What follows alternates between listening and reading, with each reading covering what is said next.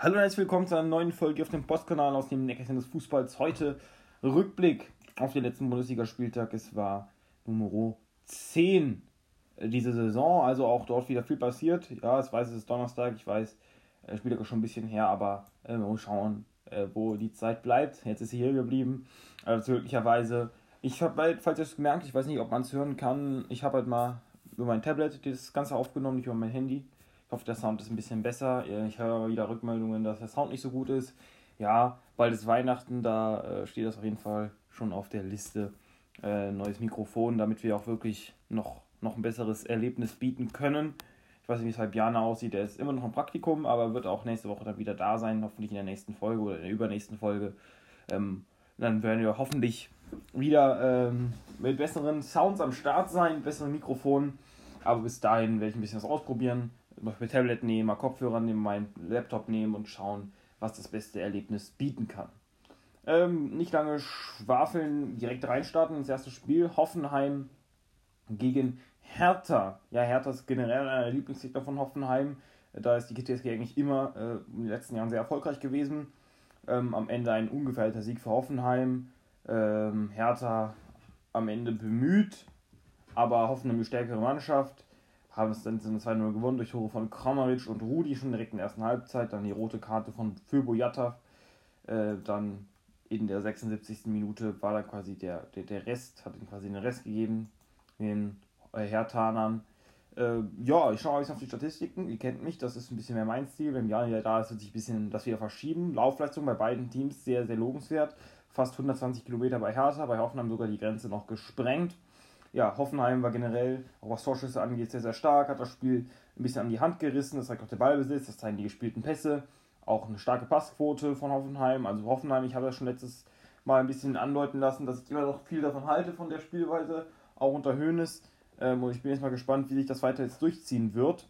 Äh, dieser, dieser rote Faden ähm, durch, durch die weitere äh, Saison. Ja, Hoffenheim ist nun mal einfach eine Mannschaft, die versuchen muss, über das Spielerische zu kommen, weil sie einfach diese Akteure haben. Sie können auch auf Konter spielen. Dafür haben sie auch Spieler wie Bibu, wie Skau. Ähm, aber dann wird es eben auch, danach hat man eben eigentlich, hat man auch teilweise viele gute Stürmer, die das andere verkörpern. Kramaric, das ist wirklich ein Stürmer eher für das robustere Spiel. Oder auf der Bank hat auch noch ein Dabur, auch ein Spieler, der eher für das robustere Spiel geeignet ist. Und natürlich noch Baumgartner und Larsen, äh, die Konterspieler sind. Aber man muss halt schauen, aktuell ist der Fokus mehr auf dem ruhigeren, auf dem aufbauenden Spiel ähm, bei Hoffenheim. Und ich vergleiche jetzt direkt nochmal zwei Spieler. Das ist einmal bei Hoffenheim Skau, Robert Skau und bei ähm, Hertha Mittelstädt. Also beides zwei interessante Spieler. Ähm, ja, beide sind eigentlich Verteidiger gelernte, haben jetzt aber zu letzter Zeit beide offensivere Rollen eingenommen bei ihren Vereinen. Äh, Skau kam ja damals aus, aus dem Norden nach Hoffenheim. Er hat, glaube ich, noch, kann, glaube ich, alle spielen. Er kann Außenverteidiger spielen, der kann Mittelfeldspieler spielen auf Außen, der kann äh, Außenstürmer spielen, der kann Stürmer auch so normal spielen. Das hat er in dem Spiel auf links außen gespielt. Mittelstädt hat ebenfalls auf links gespielt, aber eben äh, auf, eher auf einer Zehnerrolle im 4-2-3-1 der Hertha. Also den linken Zehner gegeben. Skau hat im 3-5-2 den linken, äh, den linken Mittelfeldspieler gegeben. Von daher nicht ganz zu vergleichen mit Geschäft auch ein bisschen offensiver. Schauen wir uns mal, ob die Statistiken das auch hergeben. Das nämlich eher nicht. Scout dort deutlich nochmal einen deutlichen offensiveren Drang gehabt. Fünf Torschüsse, zwei Torvorlagen auch gegeben. Also Scout hat da ein gutes Spiel, ein sehr gutes Spiel abgeliefert. Eine Torschussvorlage noch dazu. Da hat geschätzt nur eine Torschussvorlage, keine Torschüsse etc. Also Scout auf jeden Fall auch einer der Spieler dieses Spiels, in dem er da eben die beiden Tore vorbereitet hat. Ähm, auch bei den Pässen war Scout deutlich besser ins Spiel integriert, was natürlich auch ein bisschen verständlich ist, wegen dem System. Er ist er ist der einzige Außenspieler bei Hoffenheim, das heißt, er muss ein bisschen integriert werden, er muss diese Flanken geben, hat er auch sehr stark gemacht. Wenig Fehlpässe darunter, äh, nur ja, die Pässe kommen an von ihm. Äh, Mittelstädt ist, ist das ähnlich, auch er war gut im Spiel drin, Mittelstädt, keine Frage, hat auch gute, gute Ballkontakte gesammelt, gute Pässe gespielt. Äh, auch dort wenig Fehlpässe drin. Beide haben eine gute Passquote von 80 Prozent. Ähm, also das kann man auch nicht meckern, Mittelstädt ein bisschen mehr. Äh, Zweikampfquote bei beiden noch unter 50%, ist also noch etwas ausbaufähig, aber äh, ich denke, beide haben hier ein gutes Spiel hingelegt. Natürlich Scout durch, sein, äh, durch seine Vorlagen dann nochmal ein bisschen besser drin, Mittelstädt. Also mein Tipp noch, was ich das jetzt mal, ich erlaube mir mal einen Tipp zu geben. Äh, ein bisschen offensiver, noch ruhig die Rolle interpretieren, noch mehr den Drang zum Tor haben, auch mal was versuchen, was Flanken angeht, weil ich glaube, auf der Position und auf dem Level ähm, ist das auch, glaube ich, was, was da noch, ein, was da noch die Vereine erwarten, was vielleicht auch noch fehlt. Äh, zum, zum Nationalspieler, wenn ich mal ein bisschen äh, weitergehe. Äh, aber gut, nächstes Spiel: Dortmund gegen Köln. 2 zu 0 für die Dortmunder. Hazard und Tigges mit den Toren. Die Kölner ja, stehen jetzt in der Tabelle weiterhin nicht schlechter. Elfter Platz ist sicherlich ein bisschen so das Saisonziel, was die Kölner auch hatten. Dortmund auf zwei, also beide sind aktuell auf so Wunschplätze. Natürlich für Köln etwas schade. Die hatten natürlich jetzt in den letzten Wochen einen kleinen Aufschwung. Ist jetzt ein bisschen abgeflacht, äh, auch weil Dortmund jetzt da gut, das gut gemacht hat. Aber auch die Kölner sollen sich auf jeden Fall nicht die Butter vom Brot nehmen lassen oder sich nicht von mir unterbuttern lassen. Äh, so sage ich mal besser. Denn was die Spieldaten angeht, haben sie es nicht viel schlechter gemacht als die Dortmunder. Mehr Torschüsse gehabt, mehr Spielerteile gehabt, was Ballbesitz angeht, was äh, Torschüsse angeht, was eigentlich auch bei Dortmund etwas ungewöhnlich ist, die eigentlich eine Mannschaft sind, die stark über Passquoten kommen, die stark über Pässe kommen, die stark über Ballbesitz kommen. Das war dieses Spiel komplett anders, das war komplett umgedreht. Also Dortmund wirklich Passquote von 75%, das ist äh, Durchschnitt in der Bundesliga, vielleicht etwas darunter. Also da, das war nicht das Glanzspiel der Dortmunder, aber die Kölner, wie ich sagte, ja, haben die Tore halt nicht gemacht und dann kannst du das Spiel halt auch nicht gewinnen. Dortmund hatte die besseren Torchancen, haben deswegen am Ende auch die Tore gemacht. Und man muss nicht immer das ganze Spiel an sich reißen, das sagt dieses Spiel eigentlich auch ganz gut. Du musst aber nur am Ende diese, diese Konsequenz im Abschluss haben, hatten die Dortmunder und deswegen haben sie es auch gewonnen. Der Tege ist natürlich auch nochmal der, der äh, Stürmer, der fast bei Köln gelandet wäre, auch noch eine kleine Ironie der Geschichte, hat es das Tor erzielt gegen Köln. Ist, ja, vielleicht auch ein bisschen überraschend. Champions League war ja auch vor einigen Tagen, äh, gestern. Ajax gegen Dortmund hat Tigges gespielt von Anfang an, nicht Mokoku, der eigentlich auch so ein kleiner, so, so ein Talent ist, natürlich bei Dortmund ein Riesentalent. Tigges ein bisschen älter, aber trotzdem äh, hat, auch noch, hat auch noch den Talentstatus inne. Muss man glaube ich auf jeden Fall so sagen. Also da bleibt es auch abzuwarten, äh, wie Dortmund mit den Stürmertalenten allgemein mit den Talenten umgehen wird. Das nächste Spiel für Leverkusen, die ausgepfiffen wurden nach diesem Spiel. 0 zu 2 verloren gegen VfL Wolfsburg, für die auf jeden Fall nochmal ein wichtiger Sieg. Kohlfeld ist ja gerade neu gekommen, vielleicht kommt auch nochmal eine Folge von mir und Björn zu, was wir davon halten. Ich finde, ich bin ja nie so ein Fan von den frühzeitigen Entlassungen, habe ich ja schon letztes Mal gesagt. Ich habe gesagt, Verbommel-Verlassungen fände ich, glaube ich, frühzeitig, habe ich mal nicht gesagt. Äh, Bleibe ich bei. Kohlfeld natürlich jetzt, kann er Kicker nach Wolfsburg sein. Ich finde, es ist noch viel zu früh, um das zu sagen. Äh, Kofeld kann äh, sehr guten Fußball spielen, hat dabei Bremen gezeigt, war vielleicht einfach das falsche Team, war zur falschen Zeit am falschen Ort. Äh, Tor von Arnold und Mecher direkt relativ früh zur zweiten Halbzeit, da war das Spiel schon nach sechs Minuten äh, quasi entschieden, kann man schon fast sagen. Wolfsburg hat das Spiel hier äh, nicht unbedingt gemacht, das würde ich so nicht sagen. Ähm, erst muss ich sagen, was bei beiden so, so sehr schwach ist, die Laufleistung. Also das sind 10 Kilometer weniger als zum Beispiel jetzt Hertha gegen Hoffenheim eben, das sind dann schon Welten. Das heißt, das ist ein ganz anderer Fußball, der da gespielt wurde. Äh, der Ball läuft viel mehr als die Menschen, äh, die mitspielen. Für Leverkusen, die hatten mehr vom Spiel, 60% Ballbesitz, mehr Torschüsse gehabt. Das heißt, die hatten einen einzigen Torschuss, 12 Schüsse neben das Tor. Haben auch äh, eine deutlich bessere Passquote gehabt. Passquote bei Wolfsburg auch relativ schwach. Ich finde es überraschend bei Wolfsburg und bei Dortmund zu sehen. Normalerweise Teams, die sehr stark über Pass kommen, über Ballbesitz kommen. Ähm, und beide haben das nicht gehabt. Beide hatten Gegner, die nah dran waren an den Toren, aber beide haben es am Ende trotzdem ge gewonnen. Auch beide mit 2-0, weil sie die besseren Chancen hatten, äh, besseren Spiel, besser Spiel drin waren. Also das glaube ich hier gerade die beiden Spiele das perfekte Beispiel dafür. Das, was ich eigentlich laber die ganze Zeit, das ist eigentlich nichts wert, wenn, wenn die Mannschaften das nicht umsetzen können oder wenn die Mannschaften ihre Chancen nicht nutzen, wenn die Mannschaften nicht mental eingestellt sind. Natürlich, so eine Statistik sagt nichts über die mentale Einstellung von einem Spieler. Der Spieler kann, kannst, kannst das Spieler des Lebens da abliefern. Und wenn du mental nicht auf dem Platz bist, dann, dann wird es schwierig für dich. Das ist einfach so. Und dann habe ich einfach direkt mal zu meinem Spielervergleich, was vielleicht auch ganz gut zeigt. Es kommen zwei Spieler, die wichtig sind für die Vereine, mental. Einmal Torschütze Arnold bei Wolfsburg und Kerem Demir bei, bei Leverkusen. Ja, Arnold hat eben dieses Tor gemacht. Bei den Torschüssen sieht es ähnlich aus. Kurz zum System, um das ein bisschen vergleichen zu können. Beide spielen gleiches System, 3-4-3.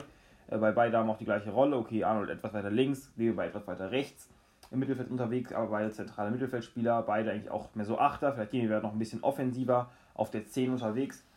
Ähm, drei Torschüsse bei dem bei, zwei bei Arnold, Torschussvorlagen auch bei beiden zwei, also offensiv waren beide gut im Spiel drin, Laufleistung bei beiden auch äh, stark, DB dort noch ein bisschen mehr gemacht und DB war auch noch etwas deutlich, was heißt etwas deutlich besser im Spiel drin. Also fast 100 Ballkontakte, das ist auch ein sehr, sehr guter Wert. Pässe gespielt, auch das sieht sehr, sehr gut aus, eine sehr starke Passquote gehabt. Also DB hat ein sehr, sehr starkes Spiel gemacht, keine Frage. Der war wirklich der Motor im Mittelfeld, der natürlich auch ein bisschen sein muss. Also beide haben auch dort eine ähnliche Rolle. Beide haben neben sich mit Palacios und Vranks Franks habe ich auch schon in der letzten Folge was zugesagt, dass ich ein guter, großer Fan von ihm bin. Spieler, die noch relativ jung sind, äh, die sie auch ein bisschen begleiten müssen dann im Mittelfeld. Ist bei beiden dann ein bisschen der Fall. Ähm, ja, und Demi hat das eben sehr, sehr stark gemacht. Aber auch Arnold will ich hier nicht irgendwie kritisieren. Großartig, das war auch eine solide Leistung, aber eben Ballkontakte, Demi bei fast doppelt so viel gehabt. Eben auch doppelt so viele Pässe gespielt wie Arnold. Und dann war noch mehr im Spiel und noch ein wichtiger Faktor gewesen. Aber am Ende hat sein Team trotzdem verloren. Aber ich sehe auch hier bei dem bei eine gute Richtung, weil er auch mal oder ist in Anführungszeichen noch Nationalspieler. Vielleicht kommt er dann nochmal zum Comeback. Arnold ist ja auch ähm, Nationalspieler. Auf jeden Fall auch beides Jungs, äh, die, von denen Yogi wohl was hält, sonst, oder jetzt auch Hansi Flick, äh, sonst hätte er sie nie nominiert. Das nächste Spiel, etwas imposanter. Mal haben wir eben viele 2-0s gehabt. Äh, Bayern gegen Union Berlin die Bayern ja nach Gladbach unendlich angeschossen, angefressen. Ich habe ja, letzte Folge ist mir noch ein bisschen unangenehm. Ich habe gesagt, die Gladbacher, die können offensiv nicht, Hankel nicht offensiv nicht, die richtigen Spieler, nicht die richtige Formation. Da haben sich direkt bitterböse heimgeteilt, als hätten sie hier reingehört und gedacht, äh, der Lenz hat keine Ahnung von Fußball. Äh, kann ja sein, aber ich hoffe, ihr seid trotzdem nicht allzu enttäuscht von mir äh, durch, über meine Meinung, die ich gehabt habe. Ähm, Gladbach bin ich jetzt ein bisschen auch überzeugt davon, deren Offensive, gerade Embolo ja mit einem sehr, sehr starken Spiel. Äh, auch andere Kandidaten waren da dabei, die sehr stark gespielt haben. Bayern gegen Union, kommen wir wieder zu unserem eigentlichen Spiel zurück. Die Bayern haben das Spiel gemacht, ganz klar. Auch Passquote, was Passquote angeht, das Spiel besser angeht. Das einzige Team, das mich vielleicht nicht enttäuscht hat von den Teams wie Wolfsburg, wie Dortmund, hat Bayern das Spiel auch einfach mal gemacht. Union hat sich ein bisschen weiter zurückgezogen. War natürlich auch klar, die Bayern sind stark, da musst, kannst du nicht volle Power geben oder äh, das bringt dir nicht so viel am Ende beim Ertrag. Das Game ist vielleicht etwas, etwas höher ausgefallen, als es, als es vielleicht am Ende das Spiel war. Tauscht vielleicht ein bisschen über die, das Spiel hinweg, aber trotzdem keine Frage. Das war ein sehr, sehr starkes Spiel. Gerade auch, muss ich vielleicht bei Bayern ein bisschen hervorheben, Kimmich und Süle, beide mit sehr, sehr starker Passeffizienz. Also beide haben viele, viele Pässe gespielt, die auch sehr, sehr gut gespielt haben. Kimmich war auch am meisten, auch am meisten gelaufen bei den Bayern. Ja, und muss ich auch nicht mehr zu viel sagen. 5 zu 2, Lewandowski wieder eine sehr, sehr, sehr starke Leistung mit drei Toren. Keine Frage, die Bayern haben den Lewandowski-Bonus, können froh sein, dass sie den Spieler auf dem Platz stehen haben. Und ja, der spielt, der spielt wie von einem anderen Stern, keine Frage. Also, wenn wir jetzt auch Richtung Ballon, Ballon d'Or gucken, äh, einer der heißesten Kandidaten, weil er einfach diese Qualität hat, diese Klasse hat. Also für mich ist Lewandowski aktuell der beste Spieler der Welt keine Frage. Also wenn wir uns gerade mal Ronaldo, Messi ansehen, jetzt die, eigentlich immer so ein bisschen die Orientierung sind. Ronaldo natürlich bei United spielt ja auch gut, aber United ist aktuell einfach nicht so gut wie Bayern und Messi sehr viel verletzt. Wenn er mal spielt, aktuell diese Saison noch nicht so richtig das Blau vom Himmel gespielt. Von daher Lewandowski, der hat da exzellente Karten, keine Frage. Aber letztendlich gibt es da noch andere Referenzen, gerade international. Vielleicht habe ich ein bisschen den deutschen Blick drauf auf die Bundesliga. Aber gehen wir zum nächsten Spiel. Freiburg gegen Reuter Fürth. Ein Spiel, das vielleicht viele abgestempelt haben als langweilig. Ich fand es vielleicht etwas spannend sogar, weil ich gesagt habe, Fürth spielt guten Fußball. Bleibe ich auch bei. Fürth spielt guten Fußball. Gegen Freiburg hat es leider nicht dafür gereicht, um zu gewinnen. Das ist wiederum etwas schade, äh, aber nicht zu ändern. Äh, Freiburg 3-1 geworden. Grifo, Höfler und Eigendorf von Asta haben das geritzt, sag ich mal. Dann hat Leveling das Tor für Fürth geschossen. Ja, Freiburg hat eigentlich Fürth keine richtigen Chancen gelassen. Die Fürther natürlich wie immer, würde ich sagen, bemüht, wollten auf jeden Fall was reißen, genießen das auch ein bisschen die Bundesliga zu spielen. Aber letztendlich, ähm, ja, Freiburg finde ich auch verdient gewonnen, auch wenn natürlich die Spielanteile nur immer minimal bei Freiburg lagen, nur minimal besser in den Statistiken. Trotzdem am Ende gewonnen, weil Freiburg auch einfach diese Klasse hat, aktuell diese Erfahrung hat äh, und meine Prognose, wo ich sage, Freiburg wird irgendwann abschmieren und nicht Champions League spielen, die rückt immer weiter weg. Mit jedem Spieltag, mit jedem Sieg von Freiburg aktuell auf Platz 3. Das ist schon sehr, sehr stark hinter Dortmund und den Bayern. Äh, also Freiburg Hut ab aktuell, das sieht schon sehr, sehr gut aus. Vielleicht hat Bjarne doch noch recht, aber das werden wir dann sicherlich nochmal diskutieren zu gegebenem Zeitpunkt. Spielervergleich habe ich noch. Zwei Innenverteidiger heute mal oder dieses Mal. Lienhardt und Sapai. Also beides Innenverteidiger. Diesmal auch die Freiburg mit einer Viererkette, normalerweise oft mit einer Dreierkette drin, diesmal Viererkette. Gleiche bei Fürth, beide waren den rechten Innenverteidiger in dieser Viererkette. Ähm, und beide sind offensiv nicht so richtig eingebunden gewesen, vielleicht auch nicht richtig gefordert gewesen. Kein Torschuss, keine Torschuss, keine Torschussvorlage. Beide sind viel gelaufen, hat nochmal ein Stück weit mehr, ein Kilometer fast mehr als Sapai. Ballkontakte bei beiden sehr ähnlich, dort Lina immer mit minimalen Vorteilen. Auch die Pässe, die gespielt wurden, bei beiden ähnlich, auch dort Lina mit minimalen Vorteilen. Starke Passquote bei Lina, auf jeden Fall 88%, also da ist auf jeden Fall die Ruhe selbst. Auch bei Sapai sieht das sehr stark aus. Zweikampfquote, bei Sapai hervorzuheben 90% Zweikampfquote, schon sehr, sehr stark. Das sieht man sehr selten. Bei Lina bei 67% wirkt jetzt ein bisschen schwach, aber das ist auch auf jeden Fall für den Innenverteidiger eine sehr solide Quote. Also auch dort beide Verteidiger haben es gut gemacht. Vielleicht Sapai noch etwas, äh, nicht etwas schwach ins Spiel eingebunden, sag ich mal. Da, da ging noch mehr. Ja, das muss vielleicht noch mehr gehen, wenn man dieses Top-Niveau erreichen möchte in Fürth. Aber it is wie es ist. Noch das Spiel jetzt verloren, muss wieder nach vorne schauen bei Fürth. Trainerentlassung, wie gesagt, ich bleibe dabei, äh, will ich nichts von halten, gerade bei Fürth, glaube ich, auch mit dem Trainer. Oder der Trainer kann am wenigsten was dafür, wie es aktuell aussieht, natürlich auch ein bisschen, aber da würde ich eher Gespräche führen, anstatt direkt äh, mit den Hieben anzukommen und zu sagen, es liegt an dir, du bist schlecht, ähm, wir suchen einen neuen Trainer. Weil ich glaube, Fürth hat, hat, hat einfach aktuell den qualitativ schwächsten Kader in der Liga und man muss schauen, was man da rausholen kann. Andere haben einfach mehr Geld und Geld regiert am Ende auch die Bundesliga. Bielefeld gegen Mainz, das war so ein Spiel, wo ich auch gesagt habe, nee. Bah, bah, bah. Äh, nein, Spaß. Auf jeden Fall habe ich mir das äh, nicht angesehen, äh, aber natürlich auch das Ergebnis ein bisschen was äh, reingelesen. Ähm, zum Spiel äh, relativ ausgeglichen, kann man auf jeden Fall sagen. Die Bielefelder waren hier nicht die klar schwächere Mannschaft. Äh, natürlich Mainz am Ende gewonnen, weil Mainz, glaube ich, einfach, einfach äh, gut drin war. Äh, Bielefeld hat versucht, hat wirklich immer wieder versucht, ähm, nicht zu verlieren, hat sich gegen die Niederlage gestemmt, auch mit dem zwischenzeitlichen 1 zu 1 von Lausen. Aber am Ende Mainz, ja, nicht unverdient, auf keinen Fall. So kann man es nicht sagen. Bielefeld am Ende vom, vom Tor nicht zwingend genug. Mainz war zwingend genug, hatte sich diese großen Chancen rausgearbeitet. Das sehen wir auch schon seit den, in den kommenden Wochen immer, immer, mit immer wieder. Mainz macht diese Chancen, Mainz arbeitet sich die heraus, kriegt diese zwingenden Chancen und kann sie am Ende auch nutzen. Das ist eben auch eine unfassbar große Qualität, die Bielefeld vielleicht auch einfach nicht hat. Was vielleicht auch interessant ist, die Passeffizienz. Neue Damen der Topspieler so einen Wert von 4 über 4. Das hat auch Mainz mit Silvan Wittmar. Wittmar. Und hier hat bei die beste bei Bielefeld Ortega. Vielleicht, sagt, vielleicht ist die Fehlpassquote oder die Quote von Pässen, die nicht wirklich in diesen Bereich kommen, wo du sagst, das sind Pässe, die das Spiel entscheiden können. Die, das sind Pässe, die, die, die richtig gut sind. Die sind aber nicht da gewesen bei Bielefeld. Passquote aber Bielefeld nur bei 72%, das ist unteres Bundesliga-Niveau, bei Mainz Überraschung 78%. Mainz normalerweise dort sehr, sehr schwach unterwegs, diesmal überraschend stark. Kann vielleicht auch einfach solche Spiele entscheiden. Also Mainz auf jeden Fall auf dem richtigen Weg, wenn sie so weitermachen, vielleicht noch einen kleinen Zahn zulegen, was die Defensive angeht, was allgemein so dass die Abstimmung angeht, aber offensiv Mainz aktuell wirklich ein kleiner Wirbelwind in der Bundesliga. Macht viel, viel Spaß. Bei Bielefeld ist auch wieder das Thema Trainer aktuell groß in der Diskussion. Ich bin eigentlich kein Riesenfan von Frank Kramer. Man muss aber, ich glaube ich, ja, ich halte Bielefelds Karte eigentlich auch für recht gut.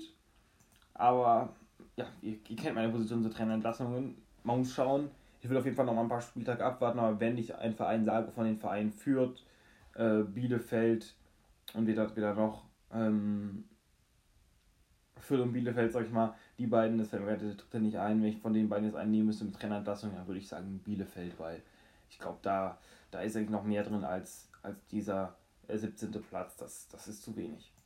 Gerade wenn Teams wie Augsburg, wie Bochum, wie Frankfurt, okay, Frankfurt ein bisschen ausgeklammert vor dir stehen, dann, äh, da, da, dann, dann musst du dich hinterfragen, warum du so stehst, wie du aktuell da stehst. Apropos Frankfurt, die unglücklicherweise jetzt verloren haben gegen die Leipziger. Das Spiel ging 1 zu äh, nicht verloren haben, Entschuldigung, unentschieden gespielt haben. Das Spiel ging 1 zu 1 aus. Die Frankfurter äh, haben sich auf jeden Fall auch wieder reingeschmissen, haben sich auf jeden Fall auch wieder bemüht. Ähm, nee, ich habe was weggestellt. Leipzig hat, hat unglücklich den Punkt verloren oder die zwei Punkte verloren. 1 zu 1 ist ausgegangen für, aus Frankfurter Sicht äh, glücklich. So rum war es. Frankfurter, äh, wie gesagt, glücklich einen Punkt gekriegt. Ähm, Leipzig, die Gästemannschaft, war besser. Ich glaube, das kann man auch so sagen. Frankfurt natürlich wieder mit einem couragierten Auftritt, aber vielleicht letztendlich auch einfach nicht genug gewesen. Das Topspiel war das ja auch am Abend. Aber trotz allem, beide Mannschaften haben sich eigentlich nicht viel gegeben bzw. genommen was so Ballbesitz angeht, was Pass, Pass, Passen angeht, äh, was Laufen angeht, aber trotzdem Leipzig am Ende einfach mit diesen zwingenden Chancen vorm Tor. Es ist so wichtig, dass du vor dem Tor äh, Chancen hast, die zwingend sind. Das hat auch diesem Spiel einfach immer die Spiele entschieden. Leipzig hätte das eigentlich auch gewinnen äh, können sollen, wenn es noch zwingende Chancen gibt. Die hatte Leipzig einfach. Äh, haben es am Ende einfach nicht gemacht und Frankfurt hat es auch vielleicht am Ende couragierter verteidigt, couragierter äh, gemacht. Die haben natürlich auch einen riesen Druck, die Frankfurter. Die wussten, bei uns läuft es aktuell nicht. Wir suchen das Rezept gegen, gegen diesen Absturz, sage ich mal, gegen dieses Fallen. Äh, ja, und das, das haben sie jetzt beide nicht so optimal hingekriegt. Also Frankfurt natürlich hat es also erstmal schon sich gesichert, auch zu Hause wichtiges Unentschieden. Leipzig, ich finde auch bei der Saison bisher ein bisschen, bisher ein bisschen durchwachsen. Da, da läuft ein bisschen was zusammen in der Bundesliga, in Champions League läuft bisher sehr, sehr wenig zusammen. Ja, man muss einfach schauen, wie es dies da noch funktioniert. Dann heute mal zwei Torhüter, die ich vergleiche. Beide mit einer gelben Karte, das sieht man auch selten in der Bundesliga. Beide Torhüter mit einer gelben Karte. Trapp und Gulaschi, habe ich jetzt leider keine speziellen Torhüterwerte, sondern einfach nur normale Werte. Kann nur ein bisschen schauen, wie die im Spiel drin waren. Durch bei Tore, Torschussvorlagen und so weiter. Alles irrelevant. Laufleistung bei beiden äh, gleich. Also Torwart laufen auch mal so 5 Kilometer. Falls ihr es noch nicht wusstet, pro Spieler das ist auf jeden Fall auch schon mal ein kleiner Volkslauf. Ballkontakte bei Trapp etwas höher, bei Gulaschi etwas niedriger. Ähm, die Passquote bei Gulaschi doch nochmal 10% höher als bei Trapp, da ist die nur bei 70%. Das ist vielleicht auch kein so besonders prickelnder Wert. Äh, Gulaschi aber mit 77%. Ich glaube, der ist auch einer der besten Torhüter der Bundesliga. Beide sind einer der besten Torhüter der Bundesliga sind aktuell auch vielleicht der Grund, warum beide Vereine überhaupt so, erst so gut dastehen, sind auf jeden Fall auch die Keeper hinten, die gerade bei Frankfurt, ich glaube, ohne Trapp, da sähe es nochmal bedeutend schlechter aus, die da viel reißen. Noch zwei Spiele sind da. Ich versuche mich kurz zu halten. Augsburg gegen Stuttgart. Augsburg habe ich ja schon gesagt, da sollte eigentlich Bielefeld vor Augsburg stehen. Tun sie aber nicht. Auch bei Augsburg eben solche Big Points holt gegen Stuttgart. Stuttgart auch. Ne? 13 aktuell kann nicht deren Anspruch sein, ist nicht deren Anspruch, bin ich mir ganz sicher. Trotz allem steht man da, wo man steht, auch wegen Personalsorgen, auch weil es aktuell dort einfach nicht gut aussieht. Stuttgart hat, hat das Spiel quasi gemacht. Besser mit mehr Ballbesitz, zwei Drittel Ballbesitz gehabt, mehr Pässe gespielt, doppelt so viel wie, wie Augsburg. Ähm, Passquote war nochmal riesig besser als Augsburg. 85% bei Stuttgart, bei Augsburg nur 68%. Also alles spricht für Stuttgart und alles spricht gegen ein 4 zu 1 gegen Stuttgart. So, wenn wir jetzt, mal anschauen, ein bisschen in die Fehleranalyse gehen, woran hat es hier liegen? Dass Augsburg, Govleo, äh, äh, Niederlechner und Finn Burgersson auch viele sehr, sehr schöne Tore, keine Frage. Ähm, wie die äh, treffen konnten und nur führig für Stuttgart in der siebten Minute. Also einmal Augsburg hat die Chancen sehr effizient genutzt, also eigentlich haben, hat das für, war es für eins nirgendwo hergegeben. Also es war wirklich auch sehr, sehr gut herausgespielte Tore. Äh, auch gerade von Finn Burgers das letzte Tor war ein sehr, sehr schöner Schuss. Also da hat Augsburg auf jeden Fall auch selbst viel gearbeitet, eine sehr, selbst eine sehr gute Arbeit geleistet. Ich muss es, glaube ich, einfach auch mal so hervorheben. Äh, auch wenn ich es immer wieder sage, diese Passeffizienz. Ja, wie, wie spielst du die Pässe? Da war mein Augsburg Gummi gerade sehr, sehr stark mit dabei. Fast auch wieder fast bei diesem Wert von 4, der schon sehr, sehr stark ist. Da Stuttgart einfach mit Stenzel 1,1 keinen sehr guten Wert gehabt. Da, das sind aber diese Dinge, wo ich mir meistens Kleinigkeiten, wie, wie, wie, wie, effizient Pässe sind, was die eine für dein Spiel bringen.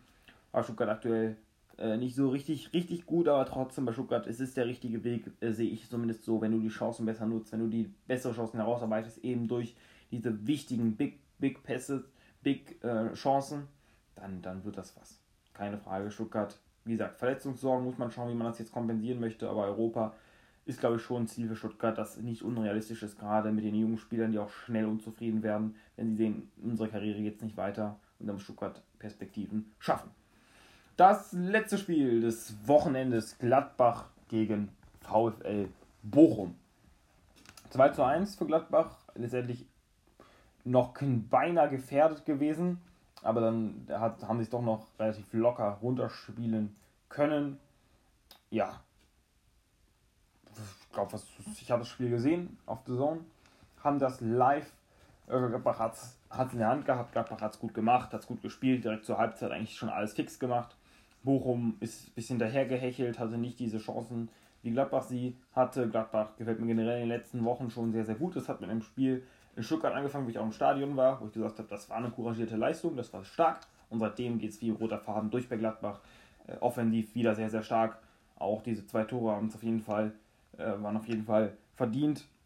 Weil vielleicht sogar noch ein Tor drauflegen können. Auf jeden Fall, dass man da vielleicht auch noch ein bisschen Chancen stärker ist, weil Bochum kann man wieder noch erlauben, aber wenn du gar ein anderes Team nur 2-1 führst und deine Chancen nicht effizient herausspielst, dann kann das zu Schwierigkeiten führen. Aber Bochum, wie gesagt, war einfach nicht gut genug im Spiel drin, Passquote war nicht so gut, nicht so viele Pässe gespielt, Ballbesitz auch nicht so stark. Also das sind einfach alles, einfach alles Werte, über die du kommen musst, wenn du die individuelle Klasse nicht hast. Ich sag's bei Teams wie Mainz, wie Augsburg, die immer eine niedrige Passquote haben, die wenig Pässe spielen im Spiel. Die haben individuelle äh, Spieler, die sehr gut sind, die die Technik haben, die Körperlichkeit haben, die den Abschluss haben. Aber es hat eben Bochum nicht, das äh, hat er vielleicht in Fürth nicht, deswegen müssen die einfach mehr machen. Die müssen mehr machen, aber es ist sehr schwierig. Ich sag's jetzt so leicht, ich sitze zu Hause in meinem Zimmerchen und kann reden, reden, reden, aber das ist verdammt schwierig, äh, diese Leistung auf den Platz zu kriegen, keine Frage. Das musst du, das musst du über, über einen sehr langen Zeitraum trainieren. Das ist sehr schwierig. Äh, ich bin gespannt, wie das umgesetzt werden kann. Spielervergleich, der letzte, danach bin ich auch fertig. Zakaria und Lucia will ich vergleichen. Beides sind Sechser in deren Taktiken. Beide haben auch bisschen ähnlich gespielt. Also, das heißt, bisschen ähnlich ist ein bisschen komisches Wort. Ähm, Gladbach für ein 4-2-3-1, also mit Kone und Zakaria auf der Doppel-6. Bochum mit dem 4-5-1. Lucia der einzige Sechser an dem System. Hat aber noch vor sich noch mit Rexbeschein und Löwen zwei Spiele, die auch eher Sechser sind als Achter oder Zehner. Da hat eben Kone und Zakaria dort vor sich halt eben Player Still und Hofmann, die ganz klar schon fast Stürmer sind, alle drei. Also die müssen auf jeden Fall auch mehr diese Wege machen im, im Mittelfeld und da haben eben, hat Lucia eben noch mehr eine Entlastung durch Regovic und Löwen, die auch eigentlich auch beides äh, sehr gute Laufspieler sind. Trotzdem, Laufleistung bei Lucia nochmal ein Kilometer besser, mehr als ein Kilometer besser als bei Zakaria. Zakaria mit einem Torschuss, äh, Lucia mit zwei Torschussvorlagen, also doch, doch dort beide mit guten Werten, offensiv gut im Spiel gewesen. Zakaria noch mit etwas mehr Ballkontakten ähm, also dort auch mit mehr gespielten Pässen im Spiel, weniger viel besser. Also Zakaria mit einer Passquote von 95%. Das ist Weltklasse, keine Frage. Das ist sehr, sehr stark. Da hat Lucia 81%, auch das ist okay, ein okayer Wert. Hat auch eben deutlich weniger Pässe gespielt als Zakaria. Also Zakaria hat auch Hut ab. Zweikampfquote bei Lucia bei 71%, das ist gut. Zakaria bei 60%, das ist auch vernünftig. Also auch dort beide auf der 6 äh, die Zweikämpfe gewonnen. Vielleicht bei Zakaria noch ein bisschen mehr. Also Zakaria ist ja quasi, der hat auch Ambition noch. Das heißt, ich muss eigentlich bei ihm überall noch ein bisschen mehr erwarten als bei Lucia, der eigentlich auch schon in einem etwas betagterem Alter angekommen ist, aber es trotzdem noch sehr solide macht. Also, was ich jetzt zum Spielervergleich, die MND-Auswertung sage, Lucia macht das gut, ist eine wichtige Rolle, vielleicht noch ein bisschen mehr im Spiel integriert sein. Das geht vielleicht über eine Rolle, äh, die man vielleicht mal mit Löwen tauscht. Löwen geht auf die 6, Lucia auf die 8 und bei Zakaria noch mehr äh, diese zwei, über die Zweikämpfe kommen, noch mehr diese Balleroberungen, dann vielleicht auch einen Konter einleiten. Er hat die Passqualität, keine Frage, aber beide Spieler ähm, müssen sich hier nicht verstecken. Danke fürs Zuhören, danke für die Aufmerksamkeit bei, diesem, bei dieser Folge. Wenn ihr Feedback habt, auf Instagram heiße ich Blue White Update, also Blue, White, Blau, Weiß, White, also oh, nochmal, Blue White Update, also eigentlich ganz leicht. Oder gibt auch einfach einen Fritten, Frittenfreund, also Fritten und Freund. Und da findet ihr mich auch äh, bei Fragen einfach dort kontaktieren. Und dann wünsche ich euch noch einen wunderschönen Tag. Genießt die Fußballphase, bald Winterpause, das äh, mag niemand. Und dann sehen wir uns in Kürze. Ciao.